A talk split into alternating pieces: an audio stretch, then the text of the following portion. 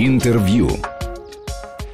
Здравствуйте, у микрофона Евгений Яковлев и в студии радио Вести ФМ гость Сергей Судаков, политолог, американист, кандидат политических наук, член-корреспондент Академии военных наук. Добрый Сергей, вечер. здравствуйте. Добрый вечер. Владимир Путин сегодня на встрече с помощником президента Трампа по национальной безопасности Джоном Болтоном затронул э, возможный выход США из договора о ракетах средней и меньшей дальности. Российский лидер отметил, что в Кремле знают о сомнениях в американской администрации по, по вопросу продления договора СНВ-3, о намерениях разместить отдельные элементы американской ПРО в космосе и планах э, США выйти из договора РСМД. Москва удивлена недружественными шагами Вашингтона, которые последовали за вполне конструктивной встречей президентов России и США в Хельсинки в июле, отметил глава российского государства. Сам Болтон, позже, комментируя переговоры с Путиным на пресс-конференции, сообщил журналистам, что Вашингтон еще далек от каких-то конкретных решений. Так он ответил на вопрос, можно ли ждать, что американские ракеты снова появятся в Европе. Планы США выйти из договора помощник Трампа объяснил тем, что Россия, по оценке Белого дома, нарушает этот документ. Также э, Болтон сказал, что выход США из договора о ракетах средней и меньшей дальности не нарушит глобальную безопасность. Такое мнение Вашингтона. Сергей, каким был все-таки, какой был, какая была цель у Болтона, для чего он приезжал в Москву? Я полагаю, что Болтон во много как раз лукавит, когда говорит о том, что системе глобальной безопасности не будет нанесен ущерб. Я как раз полагаю, что Соединенные Штаты Америки сейчас наносят глобальный ущерб всей системе международных отношений. Дело в том, что вся система выстраивалась на тех правилах, которые поддерживались долгое время двумя сторонами. Соединенные Штаты Америки в один прекрасный момент решили, что они должны некие прописать правила под себя. И самое важное, зачем они это делают? Дело в том, что вот у нас есть договор РСМД, договор о ракетных средней и меньшей дальности. Этот договор запрещает производство ракет, которые базируются на Земле прежде всего. Это ракеты от 500 километров и до 5000 километров полета дальности. Но при этом есть страны, которые абсолютно свободно производят эти ракеты. Номер один по количеству и масштабу производства этих ракет является Китай. Китай является очень сильным конкурентом Соединенных Штатов Америки. Другим крупнейшим производителем является Индия, Пакистан, конечно же, Иран. Много стран производят такие ракеты. Но качество ракет совершенно разное. Российские ракетные технологии достаточно качественны. И сам скандал, который произошел, он произошел и не стоит абсолютно выеденного яйца, потому что в нашей территории, в прекрасной Калининградской области появляются комплексы «Искандер». И вот американцы полагают, что модернизированные комплексы «Искандер» как раз заряжаются такими ракетами, которые могут превышать дальность полета 500 километров и могут доставать любые точки Европы. Так вот, самая большая проблема Соединенных Штатов Америки в том, что они пытаются сейчас продать дополнительные услуги для Европы. То есть, по большому счету, что они хотят? Они хотят выйти из нас, из, из того договора, который был, и сделать следующий посыл. Европейцы, бойтесь, потому что мы будем вас защищать, мы будем ставить базы, достаточно большое количество, окружим всю территорию Российской Федерации, чтобы одним массированным ударом мы могли уничтожить все радиолокационные средства и средства подавления ракет. То есть, по большому счету, идея проста, чтобы не было возможности среагировать, чтобы полет время занимал максимально низкое. Если использовать баллистические ракеты, то это время занимает минуты. 35, 36, ну, в пределах даже до 40 минут может лететь в зависимости от точки пуска. И любые межконтинентальные баллистические ракеты, они, конечно, имеют колоссально разрушающую мощь, но это время мы можем успеть их сбить, мы успеем отреагировать, мы успеем правильно принять решение. А в том случае, представляете, если ночью происходит запуск, ну, я условно говорю, пяти тысяч томогавках, которые летят на территорию Российской Федерации из разных баз, которые расположены в Европе. Конечно, нам будет тяжело отразить такой удар. И европейцы, они хотят сделать такое некое кольцо анаконды вокруг России, чтобы прежде всего напугать Россию, принудить к миру. Но на самом деле, какому миру нас хотят принуждать? Мы не являемся стороной агрессором ни в одном конфликте. У нас всегда были добрые отношения с европейскими партнерами. И в то же самое время мы всегда говорили о том, что у нас нет спорных моментов с нашими европейскими собратьями. Мы партнеры, а не враги в отличие от Соединенных Штатов Америки. Начиная с поствоенного времени, начиная с тех же сразу с 1945 года, как только завершилась война, мы уже тогда стали экзистенциональными врагами. То есть у нас риторика может быть мягкая, может быть жесткая, но мы прекрасно понимаем одну простую вещь, что мы разговариваем не как добрые друзья и соседи, а мы понимаем, что за этими улыбками, которые дарят нам американцы, стоит очень жесткий национальный интерес. И вот этот национальный интерес означает очень простую вещь. Подхватить на руки Европу и продать ей систему безопасности максимально дорого. Чтобы каждый европеец понимал, что страшная Россия может рано или поздно покуситься на их суверенитет, а мы, смелые американцы, придем вам на помощь. Дайте нам базы, дайте нам деньги. Так вот, Трамп сейчас полагает, что может заработать очень большие деньги, если он выйдет из этого договора. Либо он заключит совершенно другой договор, потому что этот договор ему не очень нравится. Но это означает автоматически, что ему надо расторгать тогда очень много и других договоров, которые также не будут устраивать Трампа. Это договор о нераспространении ядерного оружия, это договор о стратегическом вооружении. Понимаете, в чем дело? Мы сейчас видим классический принцип карточного домика. Трамп сейчас потянул за одну карту, и карточный домик начинает рушиться. А весь карточный домик – это и есть глобальная система международной безопасности. О которой Болтон утверждает, что ничего не изменится. Совершенно верно. Вы правы. То есть, вытянув нижнюю карточку, посыпятся все остальные. Совершенно верно. А вообще, с чем связан тренд э, Трампа выходить из всех мировых договоров и соглашений? Дело в том, что э, Трамп неоднократно говорил о том, что любое соглашение, которое было подписано десятилетия назад, оно подписывалось в рамках какой-то конъюнктуры она подписывалась конкретными, конкретными людьми в конкретных симпатиях и антипатиях. Так вот, прошло время, и эти договора надо пересматривать. Каждое договорное отношение, она имеет определенный срок годности. Так вот, он полагает, что сейчас пришло время, когда срок годности этих договоров закончился. И вот этот срок годности, его невозможно продлить или прописать. Вы можете искусственно его продлевать, но он полагает, что Америка из этого теряет. И поэтому для того, чтобы Америка могла всегда зарабатывать больше – и поглощать все больше и больше стран. То есть это классическая концепция экспансии Америки. Америка всегда росла, Америка всегда была империей. Америка каждый раз шаг за шагом занимала новые территории, отнимала чужой суверенитет, а взамен давала очень простые вещи. Гарантию безопасности, доллар США и совершенно отсутствие какого-либо собственного суверенитета. Что бы ни происходило, вы должны будете понимать, что вы находитесь в тотальной зависимости от Соединенных Штатов Америки. Даже если кто-то хотел бы продавать нефть, газ или полезные ископаемые за свои национальные валюты, Соединенные Штаты Америки тут же грозили пальцем и говорили, у нас мировая валюта пока доллар США. А если кому-то не нравится, у нас есть ядерное оружие. Так вот эта концепция ядерного шантажа не использовала ни одна нация. Ведь Россия также имеет ядерное оружие, но она никогда не шантажирует никого. И мы не встаем на путь империализма, мы не встаем на путь постоянного роста империи – но Соединенные Штаты Америки полагают, что сейчас у них очень хороший шанс. Когда Россия находится под санкциями, надо максимально усилить давление на Россию, чтобы дальше действовать по формуле Ницше «падающего толкни». Но они ошибаются. Мы не падающие. Ну, то есть, в действительности, э, все введенные санкции не несут такого серьезного урона, чтобы действительно толкнуть пошатнувшегося. Совершенно верно. Дело в том, что если бы у нас была такая ситуация, как сейчас докладывают те средства массовой информации, то, конечно же, э, Соединенные Штаты могли бы с большим удовольствием поставить свои базы уже в Грузии, поставить свои базы на Украине и делать так, чтобы попросту начинать уже реализовывать свой план по удушению России. Но сейчас приезжает Болтон, и Болтон приезжает понимает одну простую вещь. Он проводит встречи. Он проводит встречи с ключевыми топ-чиновниками России. Это господин а, Патрушев, человек крайне весомый, который, от которого зависит принятие очень многих стратегических решений, а он является, э, Болтон является советником по национальной безопасности. Он разговаривает с секретарем по национальной безопасности. Это э, очень серьезный шаг, они ведут серьезнейшие переговоры. В дальнейшем он встречается с нашим министром иностранных дел. После этого он встречается с министром обороны и уже потом с президентом России. Вы знаете, вот самый важный факт в том, что мы разрешили ему провести и согласовали все эти встречи. Ведь представляете, насколько сложно было бы обосновать, что советник президента, даже и в таком могущественном статусе, как советник по национальной безопасности, может с легкостью получить доступ до таких топ-чиновников, включая президента Российской Федерации. Мы пошли навстречу. И Владимир Владимирович Путин правильно сказал, что э, откройте свои карты. С чем вы едете? Вы несете 13 стрел, которые вы хотите запустить в нас, или вы действительно хотите нести оливковую ветвь? Он сказал, что без, олив, без оливок приехал. Он, конечно, он сказал, что приехал без оливок, и поэтому надо понимать, что это классический ястреб, это фантастический русофоб.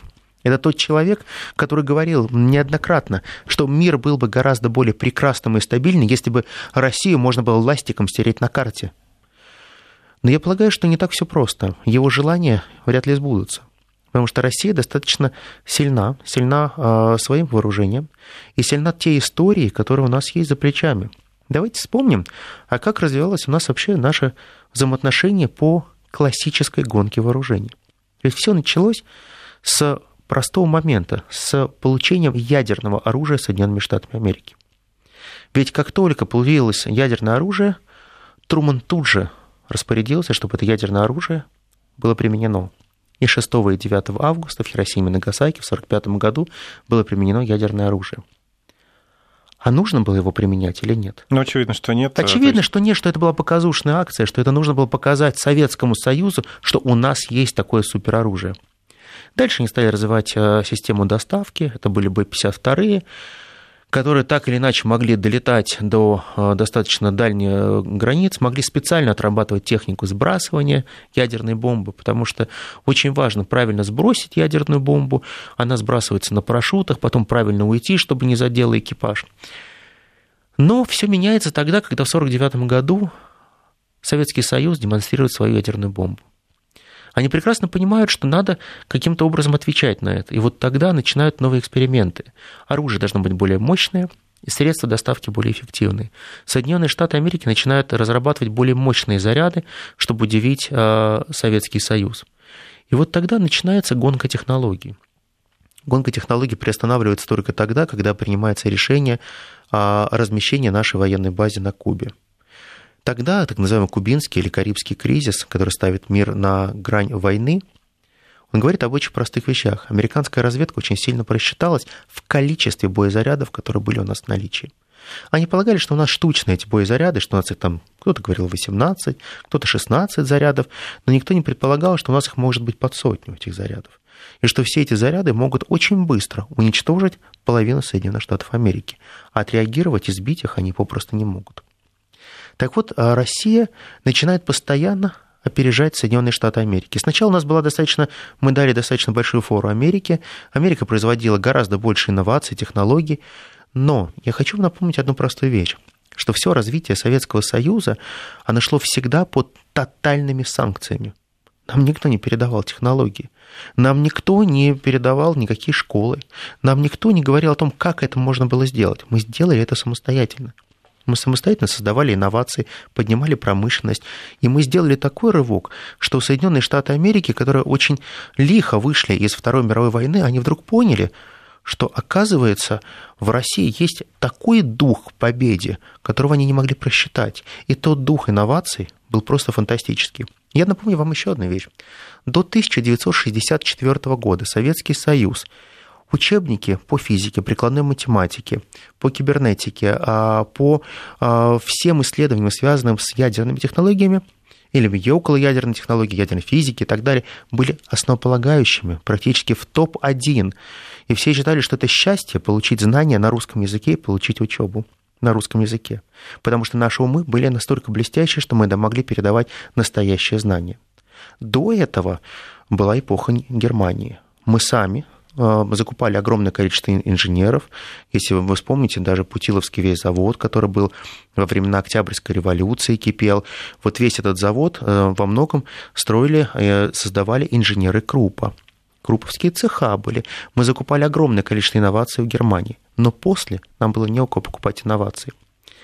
Так вот, если мы перепрыгнем эпохи и перенесемся в 1 марта 2018 года, то Владимир Владимирович Путин презентует новый тип оружия в том числе гиперзвук, гиперзвуковые ракеты, которые в одночасье ставят крест на всех тех э, технологиях по противоракетной обороне, которые выстраивали Соединенные Штаты Америки.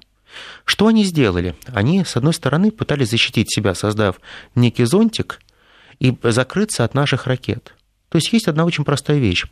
Либо ты э, модернизуешь систему защиты, то есть выстраиваешь зонд, которым можно сбить любые ракеты, либо ты, напротив, ты совершенствуешь средства доставки. Так вот, а, практически многие генералы в первые часы или дни отреагировали усмешками на все наши инновации, сказали, что это просто мультик, фейк, фейк и так далее. Но потом пошел откат. Результат этого отката был очень простой. Паника. А что же делать с Россией? Россию надо душить новыми санкциями. Причем за что и будут введены эти санкции, неважно. Ведь мы понимаем, что наше превосходство сейчас состоит в том, что мы создали новый тренд развития всей военной индустрии. То есть мы показали, куда дальше двигаться. Ведь посмотрите, гиперзвуковое оружие – это же не только вот просто выстрел ракеты, который есть супертопливо, которое разгоняет до гиперзвуковой скорости. Это система ведения этой ракеты, правильно точного наведения – можно создать двигатель, который разгонит э, ракету до гиперзвуковой скорости. Но каким образом обеспечить ее точное наведение ведения – это вопрос.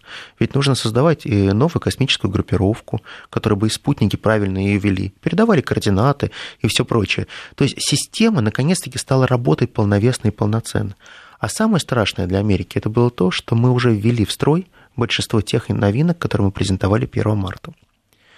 И вот, понимая весь тот ужас, который произошел в Соединенных Штатах Америки, пытаются просчитать, а какое же количество сейчас у России дивизионов нового оружия, какое количество а, таких вот, например, комплексов «Калибр» и ракет «Калибр» в России, и насколько эффективно их могут использовать.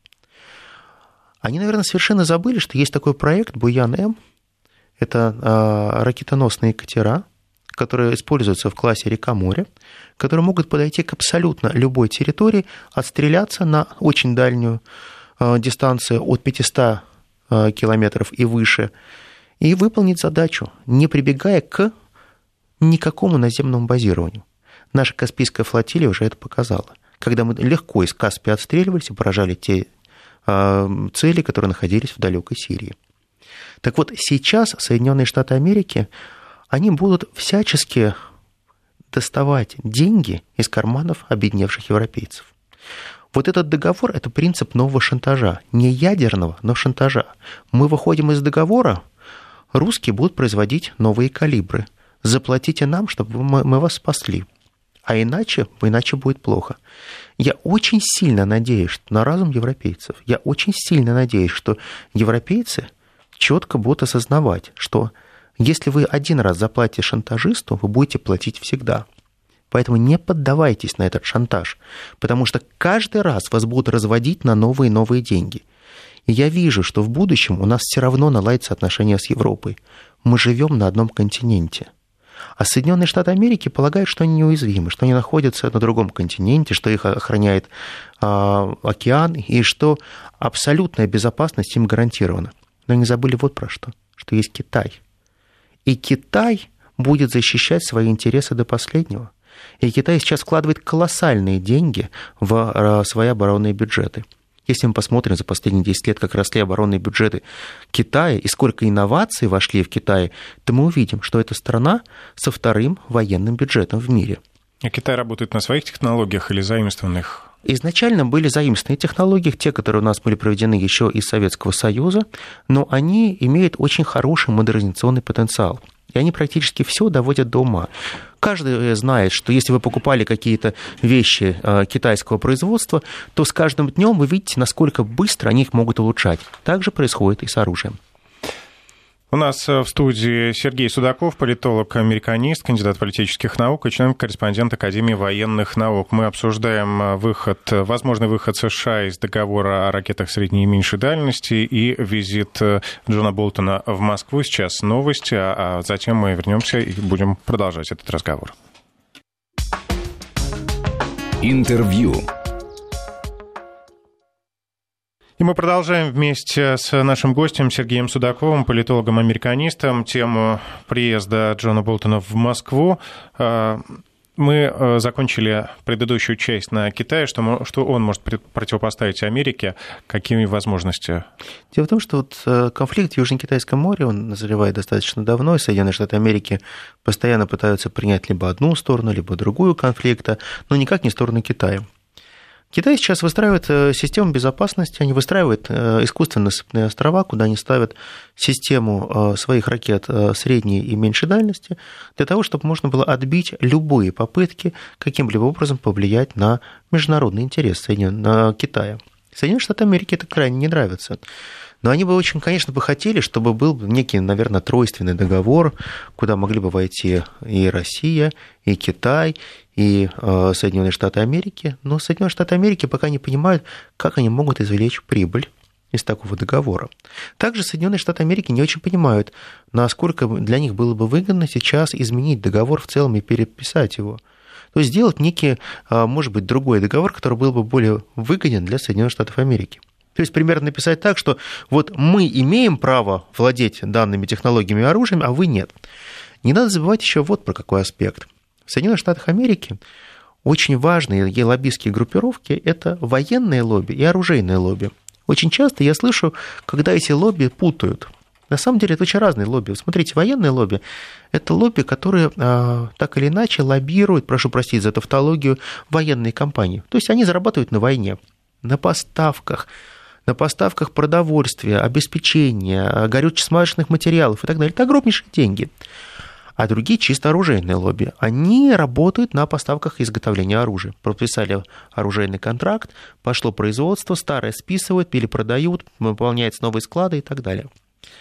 Ракет средней малой дальности и меньшей дальности не производили достаточно долго. И производили в недостаточном количестве. Так вот сейчас, если Соединенные Штаты Америки выйдут из данного договора они смогут перезапустить определенные отрасли своей военной индустрии. То есть они начнут производить это оружие. И это означает, что огромное количество компаний получит частных контракты. Это вовлечение огромного количества людей, это создание новых рабочих мест. То есть Соединенные Штаты Америки всегда на войне, на любых военных технологиях разрабатывали очень сильно. Дело в том, что они прекрасно понимают, что если они вкладывают какие-то деньги в технологии, они обязательно это продадут. То есть они найдут, кому это продать. У них есть хороший рынок сбыта, у них, конечно же, будут их покупать. И посмотрите, та же Европа, она же ничего не будет получать бесплатно. Те же ракеты класса Першинг, например, они также могут встать на базах в Европе, и Европа будет платить, потому что она будет платить за свою безопасность. Но есть одна проблема. Если мы посмотрим на страны большой Европы, такие как Германия, такие как Франция, Италия, они бы, наверное, не очень хотели, если бы у них стояли огромное количество комплексов першинг. Почему? Потому что они прекрасно понимают, что как только они ставят к себе эти комплексы, тут же мы э, переориентируем свои цели на те военные базы, которые создаются, которые представляют для нас, для России угрозу. А вот такие страны, как Румыния, Польша, прибалтийские страны, они полагают, что терять им, в общем-то, нечего, и поэтому они с огромным удовольствием готовы разместить у себя такие базы взамен на какие-то э, скорее всего, ну, я назову так некрасивое слово, подачки, наверное, со стороны Соединенных Штатов Америки. Вот именно эти подачки они ждут очень сильно. Но они не понимают одну простую вещь, что президенты в Соединенных Штатах Америки меняются, курсы меняются, и у каждого президента есть свои любимчики. Так вот, если Трамп приехал в Варшаву и сказал, что Варшава станет неким таким а, центром стран Восточной Европы, то есть он как раз и говорил им идею, носил мысли о странах Варшавского договора, именно Варшавского, то это не означает, что в одночасье Польша станет лидером Малой Европы. Для этого есть Германия. Германия, которая тащит за собой практически всю Европу. Она является этим локомотивом. Но Германия очень осторожна. Германия прекрасно понимает, что, с одной стороны, нельзя ссориться с Америкой, поэтому надо строить газоприемные э, станции для сжижения газа. А с другой стороны, нельзя ссориться с Россией, потому что это энергоресурсы. Это э, огромное количество рабочих мест, которые зависят от того, насколько будут дорогие или дешевые энергоресурсы, которые поставляются из России. То есть, по большому счету, Соединенные Штаты Америки опять вступили в эпоху колоссального шантажа. То есть они все, всеми средствами пытаются шантажировать э, Россию, и через Россию шантажируют всю Европу. А Китай в этом случае, он играет свою собственную роль. Китай прекрасно понимает, что ровно до тех пор, пока Соединенные Штаты Америки шантажируют Европу, Китай начинает производить огромное количество высококачественного оружия и противоставлять свои собственные интересы интересам Соединенных Штатов Америки. То есть, по большому счету, начинается разыгрываться большая геополитическая игра. То есть начинается с экономических вопросов, дальше уже оборонные вопросы и так далее. Знаете, военные вопросы, политические вопросы, экономические, они всегда связаны, они идут в одном блоке. Дело в том, что Соединенные Штаты Америки в последнее время показали всему миру, что право как таковое и международное право, собственно, не существует. Ну, по большому счету, вот не нравится вам, например, Камбоджа. Вы считаете, что никому не нужны такие храмы, как Анкорват. А давайте мы выйдем из ЮНЕСКО, как вышли Америка, и не будем ни доллара давать в какой-то там непонятной Камбодже, в какой-то там Анкорват. Они это сделали, они вышли из ЮНЕСКО, потому что они посчитали, что а какое там американское наследие есть в Анкорвате, например. Да никакого. А мы, например, говорим о том, что есть цивилизационное наследие, что наши дети с огромным удовольствием придут и посмотрят то, что есть цивилизации. Мы видим, что а, наши цивилизации должны развиваться. Соединенные Штаты Америки действуют ситуативно. Им невыгодно, они выходят. Понимаете, в том же мере им сейчас крайне невыгодна Всемирная торговая организация. Зачем нужна Всемирная торговая организация, которая ставит для них определенные рамки и ограничения? Они полагают, что... Трамп, точнее сказать, полагает, что он может договориться со всеми, просто сев за стол – бинарное соглашение. Пришли, пожали руки, решили, что мы работаем именно в таком формате. Зачем нам международные институты? То есть мы сейчас видим, что начался, начался огромнейший процесс делегитимизации международных институтов. Соединенные Штаты Америки ушли от принципов легитимности. То есть они признают только принцип легальности – то есть законности себя и своих собственных интересов. То есть они совершенно забыли, что есть слово такое, как легитимары, которые есть общественно признанные, общественно поддержанные. Они исходят только из принципа простого. Есть лекс, закон, но закон, который действует для нас. И вот тогда они этот закон и это право начинают называть глобальным правом. А на самом деле это американское право. То есть это право сильного – если ты хочешь э, нам отдать часть своего суверенитета и своих денег, лучше отдай это сразу. Вот как только отдашь сразу, мы с тобой будем друзьями. По-другому не будет. Болтон, когда приезжает в Москву, он пытается разговаривать с Россией с неких позиций, которые э, являются абсолютно русофобскими, и они злые позиции. Они, это позиция превосходства, это позиция американской исключительности. Мы с вами будем договариваться на наших условиях. Вот о чем говорит Болтон. Но ему говорят, дружище, когда ты приедешь назад в Белый дом, донеси одну простую вещь. Никто с Россией не будет договариваться с позиции силы. Это невозможно. Мы всегда за разумный диалог, мы за консенсус. Мы прекрасно понимаем, что вы нам пообещали в ноябре новую волну санкций. А вы можете пояснить, а за что вы нам вводите эти санкции? За Скрипалей. Ну, это формальный повод. Это формальный повод, вы его нашли, вы используете его и пытаетесь ввести новые санкции. В таком же случае вы можете следующие санкции ввести за э, то, что мы не выполняем договор РСМД, который мы полностью исполняем, и нет ни одного доказательства, когда можно было показать, мы не выполняем. Понимаете, было бы очень логично, если бы сейчас Болтон приехал, открыл папочку, провел пресс-конференцию и сказал, у нас есть факты, вот все журналисты, кто здесь сидят, ребят, покажите, пожалуйста, вот Россия нарушает. А почему он так не сделал? А значит, фактов этих нет. Ведь публичная карта, которая вытаскивается, она очень сильно легитимирует любое событие. К тебе претензий нет.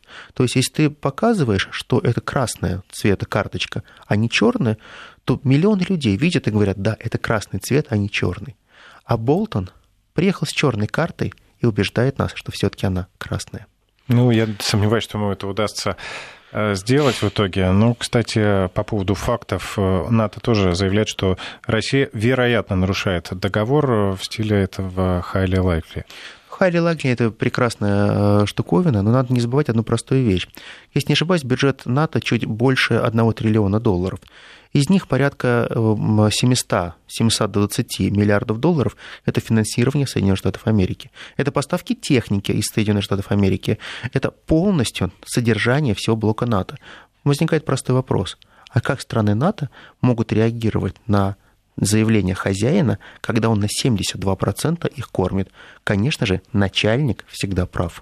Невозможно кусать руку, которая тебя кормит. Сергей, мы сейчас с вами ненадолго прервемся. Мы должны дать э, возможность э, некоторым регионам э, перейти на свое вещание. С остальными мы продолжим. Я напомню, что в студии Сергей Судаков, политолог-американист, кандидат политических наук, член-корреспондент Академии военных наук. Вернемся в эту студию уже через несколько секунд. Интервью.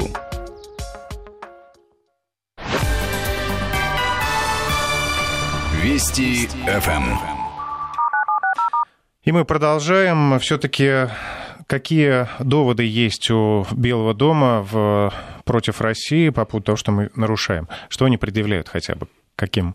Очень просто. Они полагают, что у нас есть э, наземное базирование «Искандеры», и эти наземное базирование обуславливается тем, что мы поставили в них новые ракеты, которые летят более 500 километров.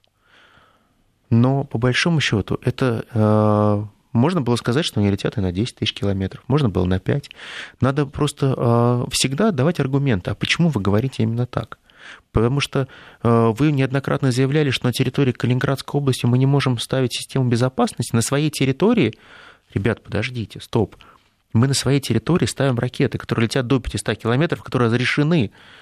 Нас нет никакой нужды ставить калибры на наземного базирования, потому что мы из Балтики можем отстреляться таким же образом, как мы это делаем из любой точки, из любой экватории.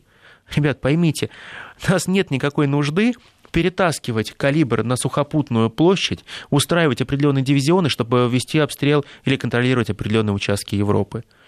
Мы с мобильных катеров которых будут класса река, море, с этого же проекта Буян-М мы можем спокойно это решить любую задачу гораздо дешевле и гораздо эффективнее, потому что э, любое плавучее средство может отстреляться и тут же уйти, в отличие от средства наземного базирования, которым может прилететь тут же ракета по координатам, откуда была выпущена эта ракета. Это логично.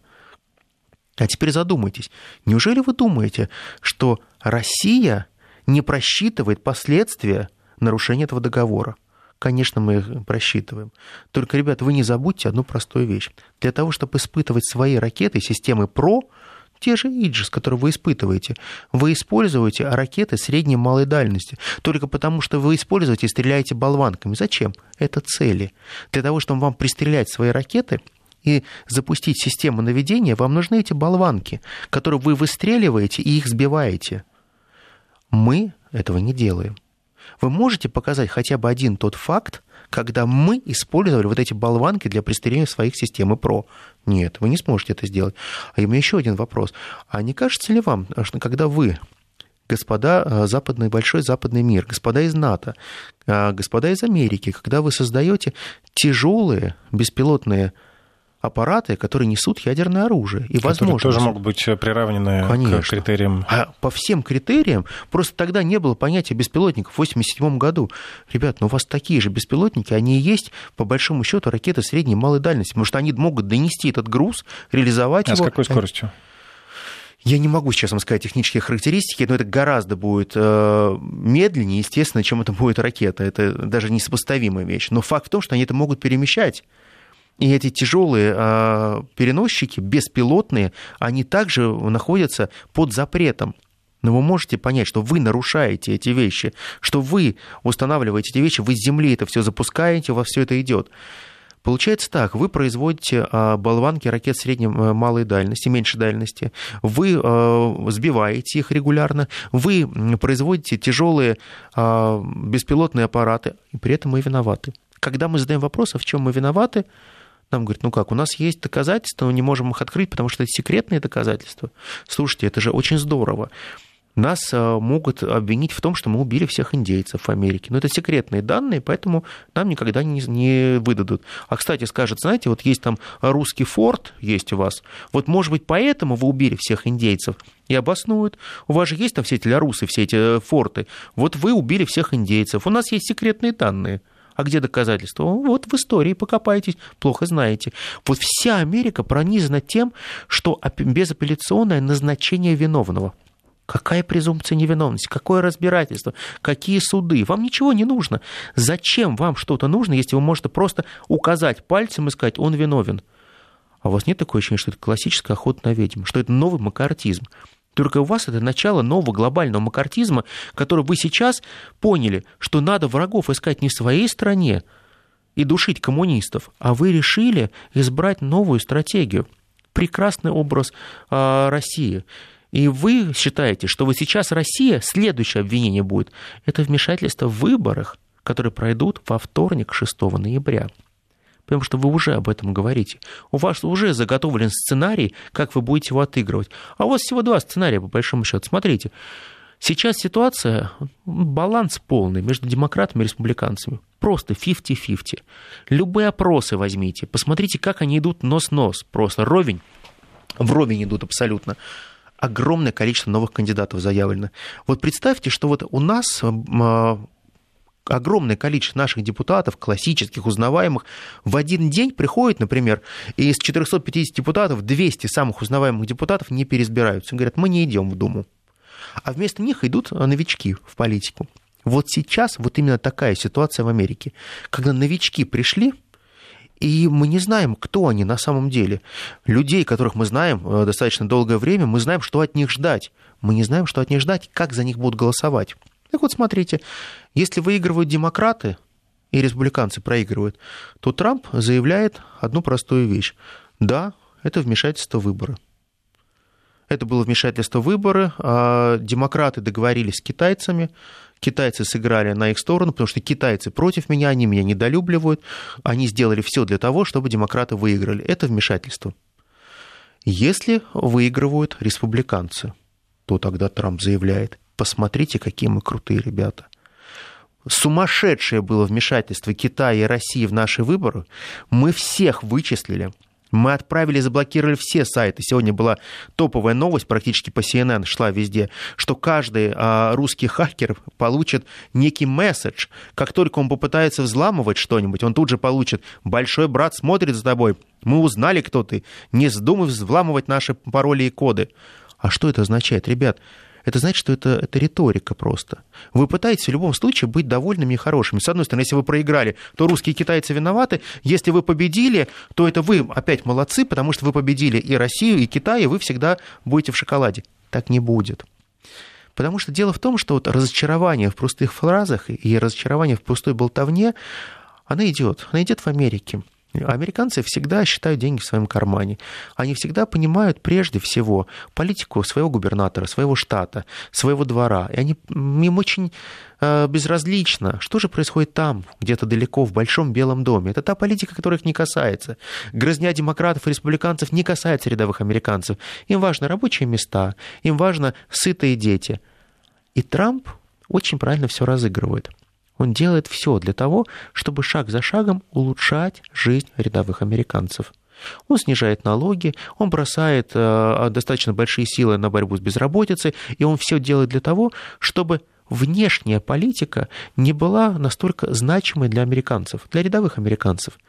Поэтому, когда вот я даже смотрел, прошла такая новость. Многие средства массовой информации европейских по договору, по выходу договора из РСМД, они просто взорвались. О боже, что же будет с нами, с европейцами? А на CNN на сайте это была где-то, наверное, пятая или шестая новость. А, кстати говоря, мы выходим из договора по РСМД. Примерно так это было написано. Да, этот договор был не, невыгоден для нас, и мы всячески будем стараться исправлять все эти договоры, которые были невыгодны для нас. Цинизм. Цинизм который очень понятен. Дело в том, что в Соединенных Штатах Америки их внутренняя политика, она всегда будет важнее, чем внешняя. Рядовому гражданам нужно будет одно – хлеба и зрелищ – со времен Рима и Большой Римской империи ничего не изменилось. Даже знак сестерций, он пишется так же, как и доллар США, потому что двойное перечеркивание «С» это пришло изначально из Рима, именно так обозначали сестерцами.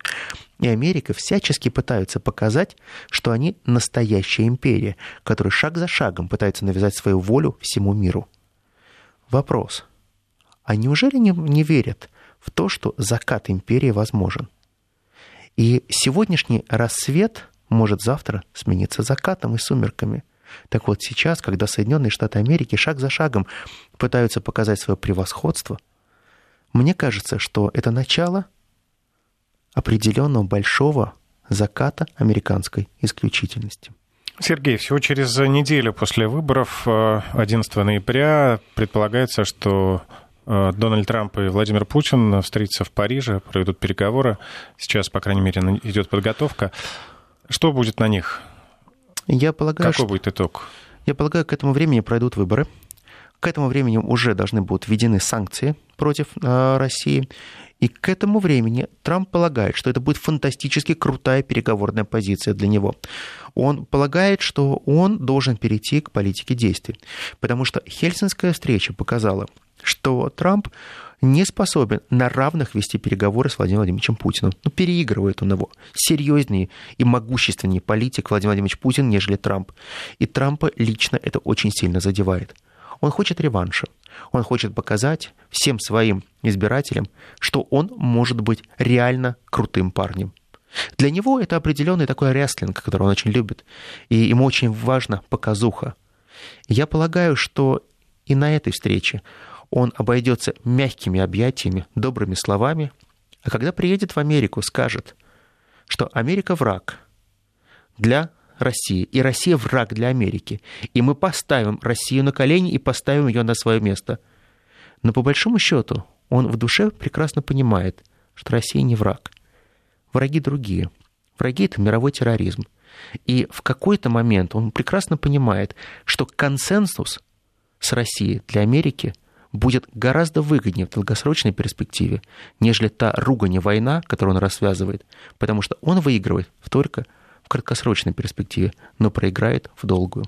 Но образ э, негативной России, он все равно на ближайшее время ему потребуется, поэтому буду продолжаться. Если он, если он хочет избраться на второй срок, он должен всячески показать, что Россия это агрессор, Россия это зло, а он является великим властелином, который может укротить это зло.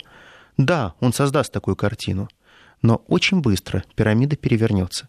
И вот когда эта пирамида перевернется, ему и его последователям нужно будет четко понимать, что у них шансов или второго шанса на восстановление отношений уже не будет. Используйте этот шанс сейчас. Спасибо. В нашей студии был Спасибо. политолог Сергей Судаков. Счастливо. Интервью.